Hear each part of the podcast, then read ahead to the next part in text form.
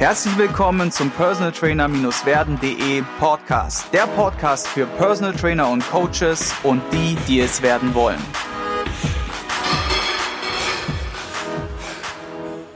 Heute bin ich zu Gast im MTNT Studio bei Thilo und Chris. Was MTMT jetzt genau bedeutet, wird Thilo uns noch gleich erklären. Und wir haben euch zwei richtig coole Schwerpunkte mitgebracht, nämlich das eine Personal Training und wie bleibt man als Personal Trainer nachhaltig am Markt bestehen? Was muss man dafür mitnehmen? Was sind so die Erfahrungswerte dieser Jungs, die schon wirklich lange jetzt im Business mit dabei sind? Und als zweites auch so ein bisschen, wie schaffe ich es als eine Gruppierung oder ein Team, eine Marke am Markt zu etablieren, sodass da wirklich ein Branding entsteht und wie funktioniert es in so einer Gemeinschaft? Und ich sage auf jeden Fall schon mal vielen Dank, dass ihr mich hier herzlich in München empfangen habt mit einem grandiosen, selbstgemachten Tee. Gerne, gerne. Und ich fange mal gerne mit der ersten Frage an, die so ein bisschen in, zurückgeht zu den Anfängen, weil der Podcast ja auch für Personal Trainer und Coaches ist und die, die es werden wollen und vielleicht auch der eine oder andere mithört, der wie früher ich sich gerne gewünscht hätte, dass so ein Medium da gewesen wäre, um einfach zu lernen, um Eindrücke zu bekommen, Impulse zu bekommen. Wie war denn euer Weg zum Personal Trainer? Wie seid ihr zum Personal Trainer oder zum Gym Owner geworden? Und wie waren die Steps und was gibt es da so zu erzählen vielleicht? Ja. Hm. Also ich denke, angefangen hat es bei mir vor naja, ich, ich habe damals Basketball gespielt und als, als äh, junger Kerl, der Basketball spielt, hat man ja diese Sleeveless Shirts angehabt, also Tanktops heißen die, glaube ich, mittlerweile. Und äh, logischerweise war ich dann so eitel, dass ich äh, gesagt habe, naja, das kann nicht sein, dass ich mit so Spaghetti-Ärmchen durch die Gegend laufe. Also ich gehe ins Gym. Und damals bin ich dann halt in, ähm, in ein Fitnessstudio gelaufen. Das war so Mitte der 90er damals. Äh, damals waren die Fitnessstudios auch noch, wie man sie sich halt so vorstellt, richtig hart. Mein erster ähm, Trainingsplan war von einem Bodybuilder Powerlifter. Es war damals ein Dreier-Split, also gleich eingestiegen mit äh, Deadlifts, äh, ähm, Squats und was man halt so macht, so Klimmzüge gleich von vorne rein. Also das Eisen, der Eisenfaktor war hoch. Und aber ich habe damals schon zu dem Zeitpunkt gemerkt, dass es, äh, dass mir das eigentlich viel, viel, viel mehr Spaß macht als das vordergründige Basketball oder Leichtathletik, was ich damals gemacht habe. Und äh, letztlich bin ich dann beim, beim Training, beim Krafttraining, Fitnesstraining, wie auch immer man das nennen, man das nennen will, dann geblieben. Mhm. Und äh, das hat mir dann, äh, wie gesagt, hat mir viel mehr Spaß gemacht. Als ich mich dann entscheiden musste, was will ich denn äh, mit meinem Abi anfangen und ich äh, dann gesagt habe, ja, das wird ein Sportstudium, ähm, dann war ähm, eigentlich auch relativ schnell klar, in welche Richtung der Weg gehen würde. Und ähm, ich habe damals eben auch meinen jetzigen Geschäftspartner Andi kennengelernt. Ich weiß es noch genau, das war hier in der, in der äh, ZHS, also Zentrale Hochschulsportanlage in, in München. Ich habe da äh, an meinem ersten Tag mit einem Kumpel, mit dem ich auf, aus Leonberg, ich komme aus Stuttgart, ähm, hier eingel ähm, eingelaufen äh, und habe dann so eine Tour gemacht durch die ZHS. Und da war wirklich an dem ersten Tag der Andi ähm, in, dem, in dem Kraftraum und hat äh, Kniebeugen gemacht. Und auch damals habe ich schon äh, irgendwie ähm, unterbewusst wahrscheinlich gedacht, naja gut, wenn jemand Kniebeugen macht, dann kann das nur checken. Und ähm, später sind wir dann halt Iron Brothers geworden. Also das war wirklich so. Und von daher ist es wahrscheinlich so eine kleine, äh, ja, so eine lustige Side-Story. Ähm, wir haben dann, also er war ja, er hat früher angefangen als ich zu studieren, ein, ein Jahr vorher. Dann war er nicht so gut in seiner Statistikklausur und ist halt durchgefallen. Letztlich sind wir halt zusammen dann, ähm, ähm, haben wir die Diplomarbeit geschrieben, auch über ein ähm, ähnliches Thema. In der Zwischenzeit haben wir dann auch. Was war das für Thema? Ähm, da ging es um Dopingmissbrauch oder Medikamentenmissbrauch in Fitnessstudios. Ah, ja, das war zu dem Zeitpunkt die. Kann man das irgendwo noch nachlesen? Sicher, ja. Okay. ja, ja. Packen wir unten in den Beschreibungstext ja. einmal rein. Also ich habe damals, ähm, wir haben zehn äh, Gyms ähm, überprüft. Der Andi hat damals weil es sich ein bisschen, bisschen leichter gemacht hat. Er wollte früher abgeben und äh, nicht den, den Hustle ganz so krass haben. Der hat damals nur unser Gym, in dem wir damals trainiert haben, das Leo Sports Club auf der, auf der Leopoldstraße, also damals so das renommierteste Gym, äh, untersucht. Ähm, und ich habe noch neun andere untersucht.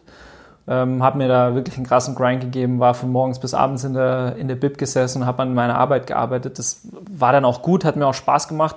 Ich kann mich da dann schon auch mal äh, verbeißen. Aber was ich sagen will ist, ähm, ja, damals war schon klar, also ich habe die irgendwie die Passion für, für das Eisen. Ähm, ich sage jetzt mal Eisen, ich meine, es ist ja mehr als Eisen, aber für mich ist das halt ein Überbegriff über, über, über physisches Training ähm, an sich. Und das hat sich natürlich dann auch äh, mit der Zeit äh, entwickelt, weg vom, äh, vom sage ich mal, ähm, reinen ähm, Powerlifting, äh, Krafttraining, wie auch immer, dann hin zu unterschiedlichen Ausprägungen. Mhm. Ja.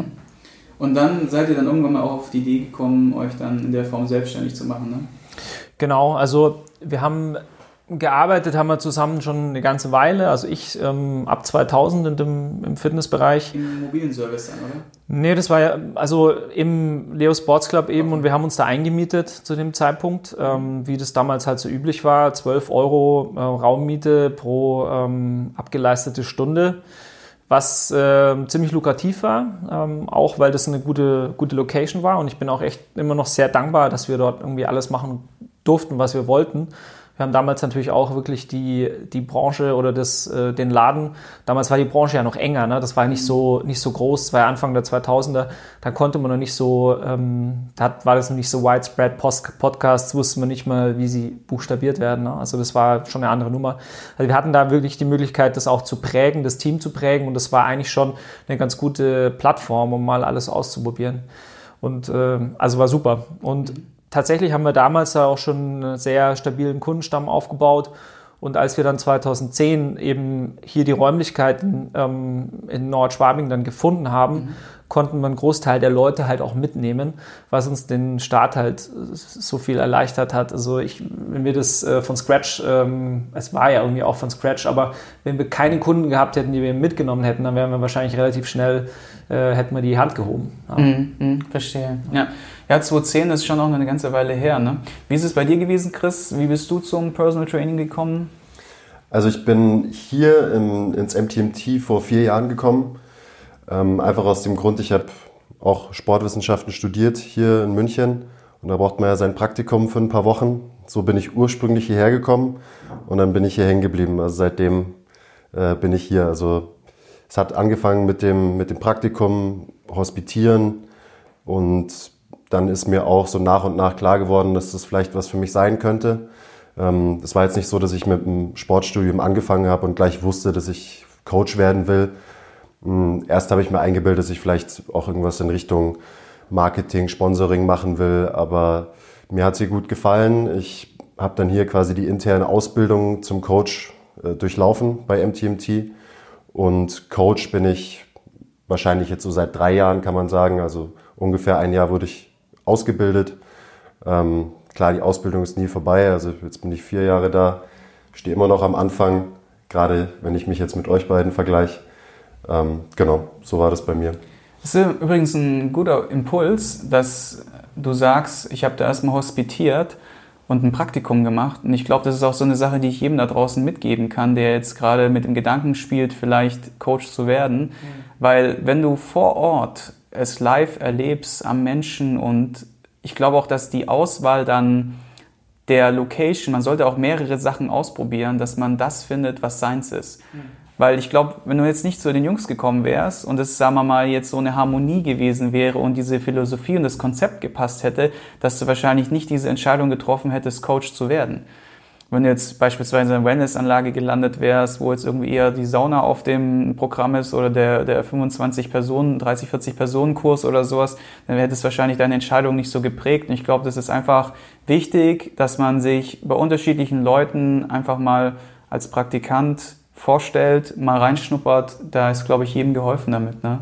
Auf jeden Fall. Also ja. das glaube ich, äh, glaube ich gleich oder würde ich halt direkt so unterschreiben.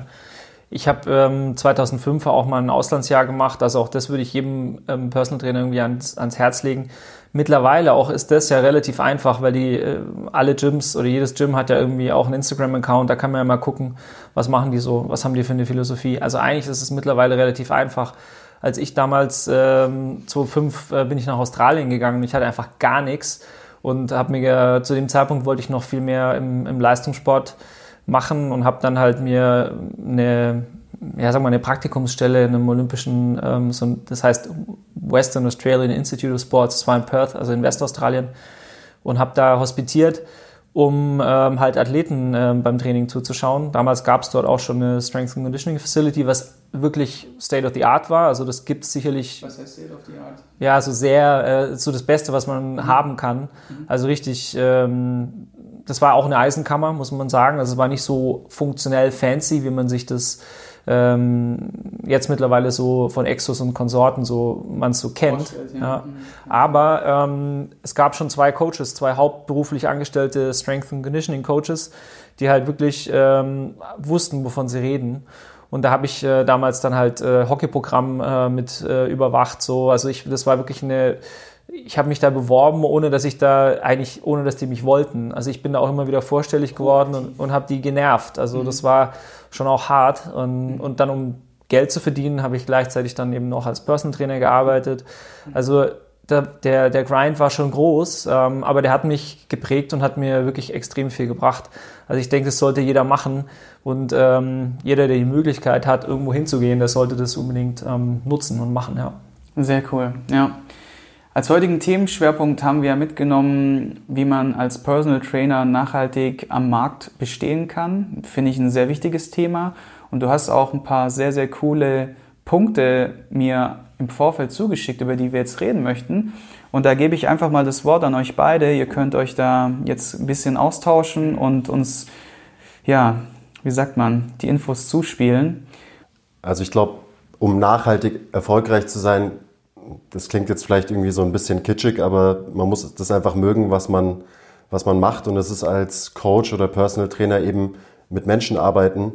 Das konnte ich mir am Anfang von meiner äh, Laufbahn jetzt auch noch nicht so vorstellen. Ich bin eher ein introvertierter Typ.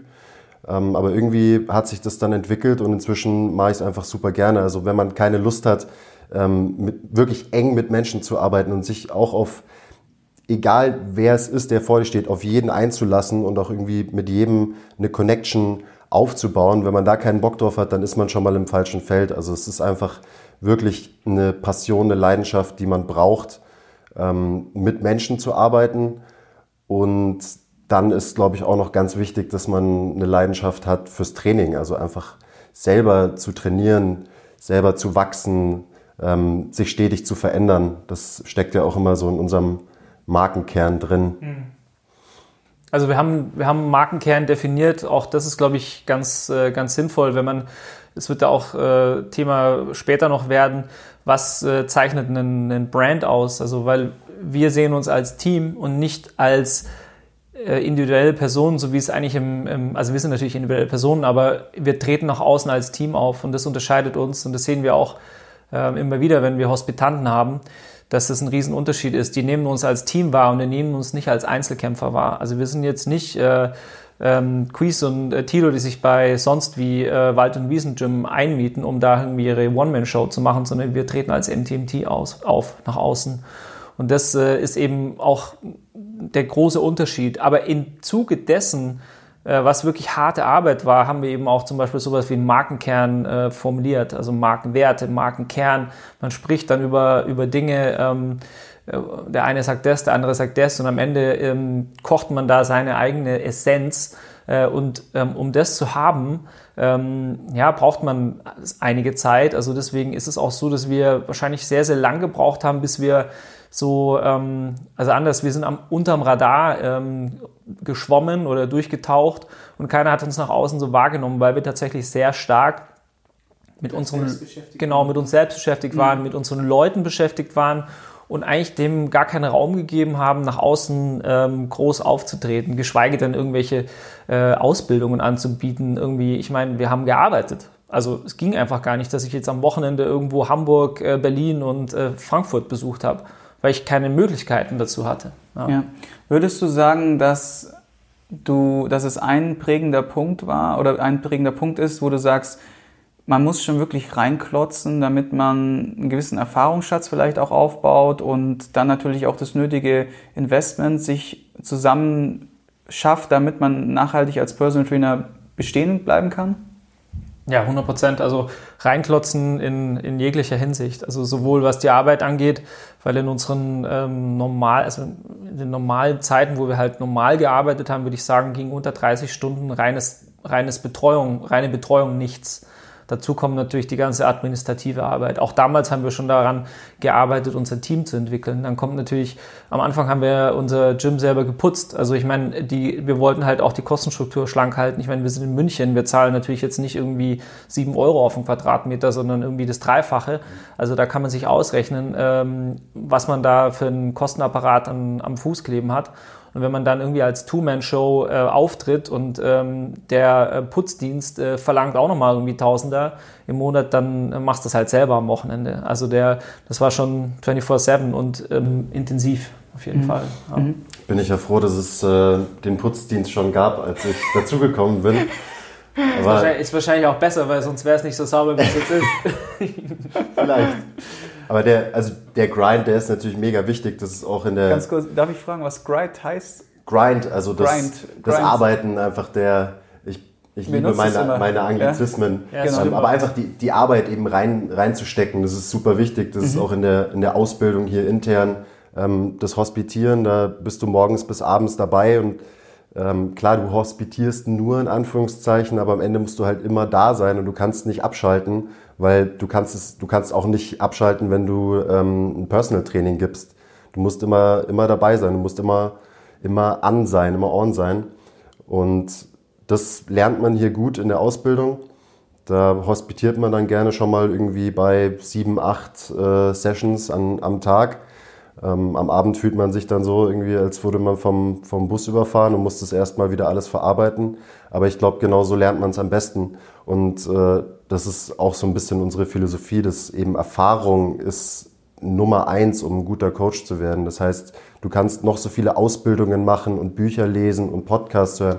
Wenn du nicht Leute coacht oder eben hospitierst, am besten machst du beides, dann, dann wirst du kein guter Coach werden am Ende. Man muss es einfach machen. Mhm. Man lernt im Tun. Ja, ich denke, es ist so eine Mischung aus einmal selbst anwenden und dann dieses selbst angewendete, also selbst gelernte dann wieder anwenden, wieder überprüfen und dann, glaube ich, auch sich hin und wieder mal selber in die Schule zu geben bei jemand anderen. Ich bin immer so ein großer Fan von Coach to Coach, also sich wirklich auch von anderen Leuten, die sehr erfahren sind, einfach Impulse zu bringen zu lassen. Wie, wie steht ihr da dazu? Würdet ihr das auch so bestätigen? Ja, also auch da muss man ähm, 100% einen Daumen heben. Ähm, bei uns es geht sogar so weit, dass die Hospitanten zum Teil ähm, uns halt dann sagen, äh, uns, uns kritisch hinterfragen, was wir denn da so getan haben. Und äh, wir lassen es auch zu. Also wir haben jetzt aktuell einen ähm, sehr jungen, ähm, sehr reflektierten äh, Hospitanten oder ähm, Auszubildenden, der durchaus mal kritische Fragen ähm, stellt und ähm, die bringen uns auch dazu, immer wieder nachzudenken und zu sagen, ja, stimmt diese Floskel, die du da benutzt, ist vielleicht gar nicht so cool, sondern ist einfach nur eine alberne Floskel. Oder äh, wieso hast du den jetzt so gecoacht und nicht so? Ne? Also du hättest das vielleicht ein bisschen, äh, bisschen anders machen können. Und ähm, ja, auch das ist super wichtig. Also sich auch nicht zu ernst zu nehmen, nicht zu wichtig zu nehmen und sich auch von, von allen, also gerade von, von jüngeren Kerlen, ähm, und Mädels auch. Also bei uns sind es im Moment keine Frauen, aber das ist äh, vielleicht noch ein anderes Thema. Ähm, ja mal sagen zu lassen, was da vielleicht, was man, wieso man das so macht. Wenigstens auch kritisch zu hinterfragen oder sich hinterfragen zu lassen. Das ist ganz wichtig. Ja. Und auch wirklich so im, im eigenen Training. Also wir trainieren auch immer im Team zusammen und der Tilo lässt sich eben im Moment zum Beispiel von dem äh, Auszubildenden gerade coachen. Also der hat gesagt, du machst das Training, ich mache alles, was du sagst. Bei mir ist es quasi andersrum. Ich lasse mich vom Andi coachen. Also ich plane mein Training im Moment nicht selber, sondern ich habe das outgesourced ähm, an den Andi. Und ja, so lernt man super viel. Also man lernt genauso viel, wenn man sich sein eigenes Training baut. Aber hm. Wisst ihr, was mir dabei einfällt, wenn ich das so höre, dieses Thema Wertschätzung. Ne?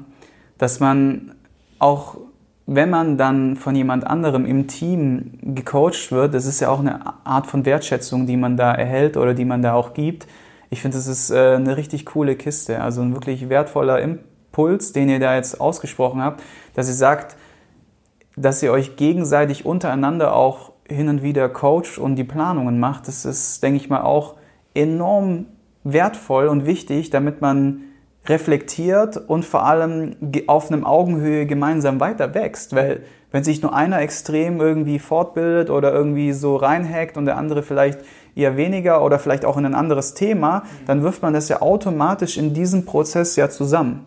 Ja. Und das ist echt stark. Ja. ja. also bei uns kommt noch dazu, dass wir am Freitag in der Regel unser Skill-Meeting haben, so alle zwei Wochen. Das ist jetzt nicht wöchentlich, weil es einfach von der, vom zeitlichen Umfang nicht möglich ist. Aber da laden wir auch auf externe Leute ein, also auch völlig Fachfremde.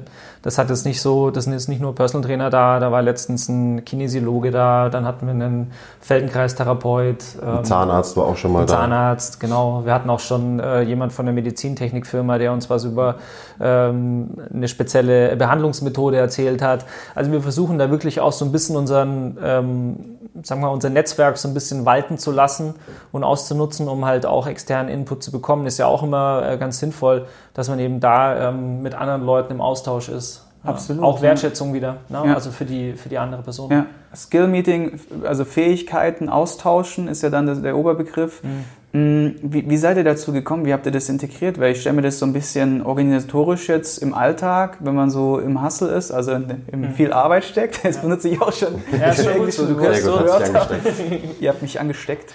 Dann das zu organisieren, wie habt ihr das aufgebaut? Ja, es ist, ähm, äh, um wieder den Anglizismus zu verfallen, der Grind war, der Struggle Grind, wie auch immer du das nennen willst, was real. Also es ist wirklich wieder im Anglizismus, Learning by Doing. Wir haben es ausprobiert und haben geguckt, was funktioniert.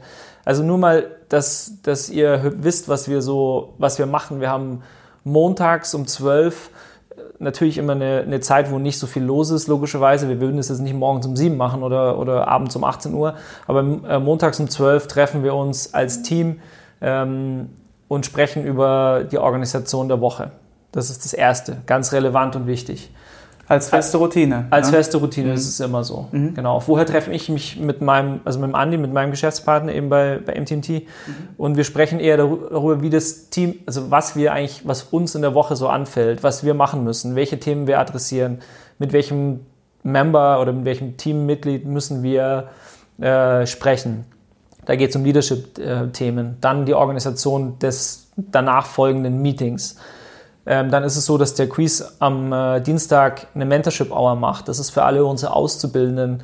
Das sind ähm, eineinhalb Stunden intensives Themen, intensive Themen, die alles sein können. Da geht es um Ernährung, da geht es um Training, geht es um ähm, tatsächlich Squat-Technik, Kreuzheben, you name it. Das kann alles sein. Mhm, mhm. ähm, Auch als feste Routine. Feste Routine, mhm. genau alle zwei Wochen freitags immer unser, unser Skill-Meeting, wo wir uns Themen raussuchen, wo wir Leute einladen, wo wir wirklich alle in der, in der Gruppe, das sind jetzt nicht nur die Auszubildenden dabei, ähm, über Themen sprechen, egal was. Ne? Und dann haben wir immer noch unsere eigenen Trainings. Also wir trainieren zum Beispiel jeden Montag um 14.30 Uhr, Mittwoch um 14.30 Uhr und Samstag um 10 Uhr. Mhm. Fest als Gruppe, als, mhm. als Team. Und das ist super wertvoll. Also ich meine, muss man sich mal vorstellen, das, sind alles Arbeits, das ist alles Arbeitszeit, potenzielle Zeit, wo wir Geld verdienen könnten, die wir eigentlich in den Wind schießen, äh, um das Team als sich ähm, stark zu machen. Ne? Und das ist, das ist aber wirklich das, was uns jetzt ausmacht. Also das war wirklich anstrengend und ist bisweilen auch nervig, dass wir irgendwie bestimmte Termine nicht wahrnehmen können und so wie auch immer. Es ist gut, so wie es ist. Ja. Würde ich ohne Zweifel sofort unterschreiben. Wir machen das bei uns ähnlich. Und ich muss auch sagen, es ist so ein Geben und Nehmen. Ne? Du gibst ja unglaublich viel im Vorfeld, ohne dass du jetzt großartig jetzt äh, Erwartungen hast in dem Moment. Oder du investierst halt in diese, in, diese, in diese Gespräche, in diese Meetings. Und klar, in dem Moment kann man vielleicht kein Geld verdienen. Nur ich glaube, dass ein großer Teil eures Erfolgs mit Sicherheit diese Basis zugrunde hat. Ne? Mhm. Ja. ja, also sowieso, ich meine, äh, wir haben das nie aufgerechnet, das ist eh klar. Also für uns ist das ein, ein Geben und logischerweise dann in the long run, Anglizismus, auch ein, auch ein Nehmen, logischerweise. Ja. ja. Manchmal ist es auch gut so, wie gesagt. Um nachhaltig am Markt jetzt bestehen zu können, ist es ja auf jeden Fall ein absolut wichtiger Punkt. Sowas zu integrieren finde ich sehr wertvoll, solche Routinen, solche wirklich wiederkehrende Kisten, wo man sich updatet, wo man auf Augenhöhe kommt, wo auch die Harmonie dann dadurch gestärkt werden kann, weil ein Team kann nur so gut sein wie die Harmonie in dessen, ja. Fallen euch noch weitere Punkte ein? Wir haben noch ein bisschen Luft. Einen können wir noch raushauen, bevor es in die nächste Runde geht, um nachhaltig als Personal Trainer am Markt beständig zu bleiben. Ich, eigentlich die, die wichtigsten Punkte haben wir, ähm, haben wir durch. Ich würde nur jedem äh, empfehlen, der ähm, sich jetzt nicht, also klar, als Person sich zu vermarkten, ist relativ klar, ähm, aber selbst äh, für eine Person ist es wichtig zu definieren, wie man sich nach außen darstellt. Also man tut es wahrscheinlich schon automatisch irgendwie auf eine Art, ähm, aber ich glaube, es ist im, je, je mehr man sich damit befasst, desto klarer wird einem, dass, bestimmte, dass man für bestimmte Werte steht. Ne? Also ähm, Dinge, die man gerne macht, die man tut, ähm, wie man sich eben nach außen darstellen will, was man in jedem Gespräch tatsächlich tut. Aber relativ unreflektiert, würde ich sagen. Und deswegen ist es wichtig für jeden ähm, Coach, seine Werte zu definieren. Ähm, und als Team ist es natürlich ungleich schwieriger. Ne? Da macht es natürlich noch viel, ist der, die Anstrengung, die dahinter steckt, ist natürlich noch viel größer, weil natürlich jeder seine äh, Zutat noch in das Süppchen mit rein äh, gibt. Mhm. Aber ähm, wie gesagt, das hatten wir ja vorher schon so angedeutet, ähm, das, war, das ist ein extrem wichtiger Prozess der einem so viel ja, Arbeit abnimmt am Ende des Tages, weil man klar äh, nach außen tritt. Ja. Absolut. Also wir haben auch einen Wertefindungsprozess durch mit unserer Company und auch mit unseren einzelnen Unternehmen und auch als Personen. Und ich kann es wirklich nur bestätigen, dass diese Wertefindung enorm wichtig ist auf langer Distanz. Hm. Das heißt, es ist erschwerlich, sowas zu erstellen am Anfang, wie du sagst wenn man viel diskutiert, viel reflektiert, sich mit sich selbst auseinandersetzt. Nur langfristig ist es dann so hilfreich, wenn man sich immer wieder auf diese Werte im Team oder als Einzelner auch für sich selbst beziehen kann und damit authentisch am Markt auftritt. Ne? Ja, die, die Authentizität, die ist natürlich mega wichtig. Ähm, und ich glaube, damit geht Hand in Hand, dass man sich einfach als Mensch immer versucht weiterzuentwickeln, dass man einfach nicht nur besser wird und mehr Gewicht drückt und zieht und was auch immer, sondern dass man wirklich einfach sicher ist, so in dem, was man ist. Und dann kann man auch einfach, ja, eben natürlich und authentisch Leute coachen und man, es gibt keinen Grund, sich irgendwie zu verstellen. Und genau dann wird man eben auch nachhaltig erfolgreich sein, wenn man eben keine Rolle spielt als Coach, sondern wenn man einfach man selbst ist. Klingt vielleicht auch wieder ein bisschen kitschig, aber so ist es einfach. Man muss sich da ähm, vielleicht ein bisschen selber finden. Ich habe auch extrem viel an mir gearbeitet, habe mich extrem verändert, so als Person jetzt in den letzten vier Jahren. Und ja, das hat auch dazu beigetragen, dass ich einfach ein, ein besserer Coach geworden bin und dass ich vor allem sicher bin in dem, was ich tue als Coach. Mhm. Und diese, diese Glaubwürdigkeit, die man dadurch erlangt, das geht halt nur darüber. Das sind sehr wertvolle dankbare Worte zum Abschluss der ersten Folge, dass man nur authentisch sein kann, wenn man sich mit sich selbst auseinandergesetzt hat, sich selbst reflektiert, wo auch wieder wie wieder wichtig wird oder wieder in den Vordergrund kommt, wie wichtig Persönlichkeitsentwicklung in diesem Zusammenhang dann auch ist. Und das war für mich jetzt eine sehr, sehr bereichernde Runde. Ich hoffe für alle Zuhörer auch. Wenn ihr diese Inhalte gut findet, dann lasst gerne auch einen Kommentar da. Ihr wisst ja, wie der Algorithmus funktioniert. Nur so werden diese Beiträge auch sichtbar für andere. Und schenkt uns da einfach ein bisschen von eurer Zeit. Für euch sind es 60 Sekunden, für uns ist es oftmals viel, viel mehr. Und ich sage danke, Jungs, dass ihr dabei seid. Und es geht auch spannend weiter, nämlich in der zweiten Runde mit der Frage, was waren eure größten Fehler als Coach oder Unternehmer? Und damit schließe ich ab und sage vielen Dank. Danke dir, Sigi. Danke. Ich hoffe, du konntest ein paar wertvolle Impulse für dich mitnehmen. Wenn du diesen Podcast informativ findest, dann abonniere ihn doch einfach für weitere spannende Folgen. Und vergiss nie, die wichtigsten drei Buchstaben im Leben sind T-U-N.